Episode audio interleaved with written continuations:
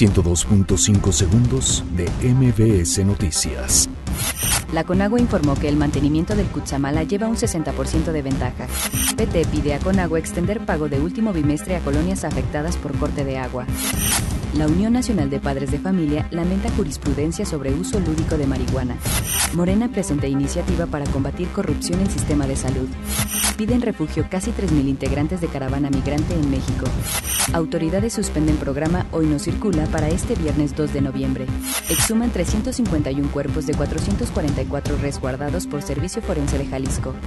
La Procuraduría General de Justicia de la Ciudad de México detiene a primer implicado en multicrimen en Garibaldi. Sismo de magnitud 6.2 sacude a Chile. Donald Trump alista plan para limitar solicitudes de asilo en frontera de Estados Unidos. 102.5 segundos de MBS Noticias.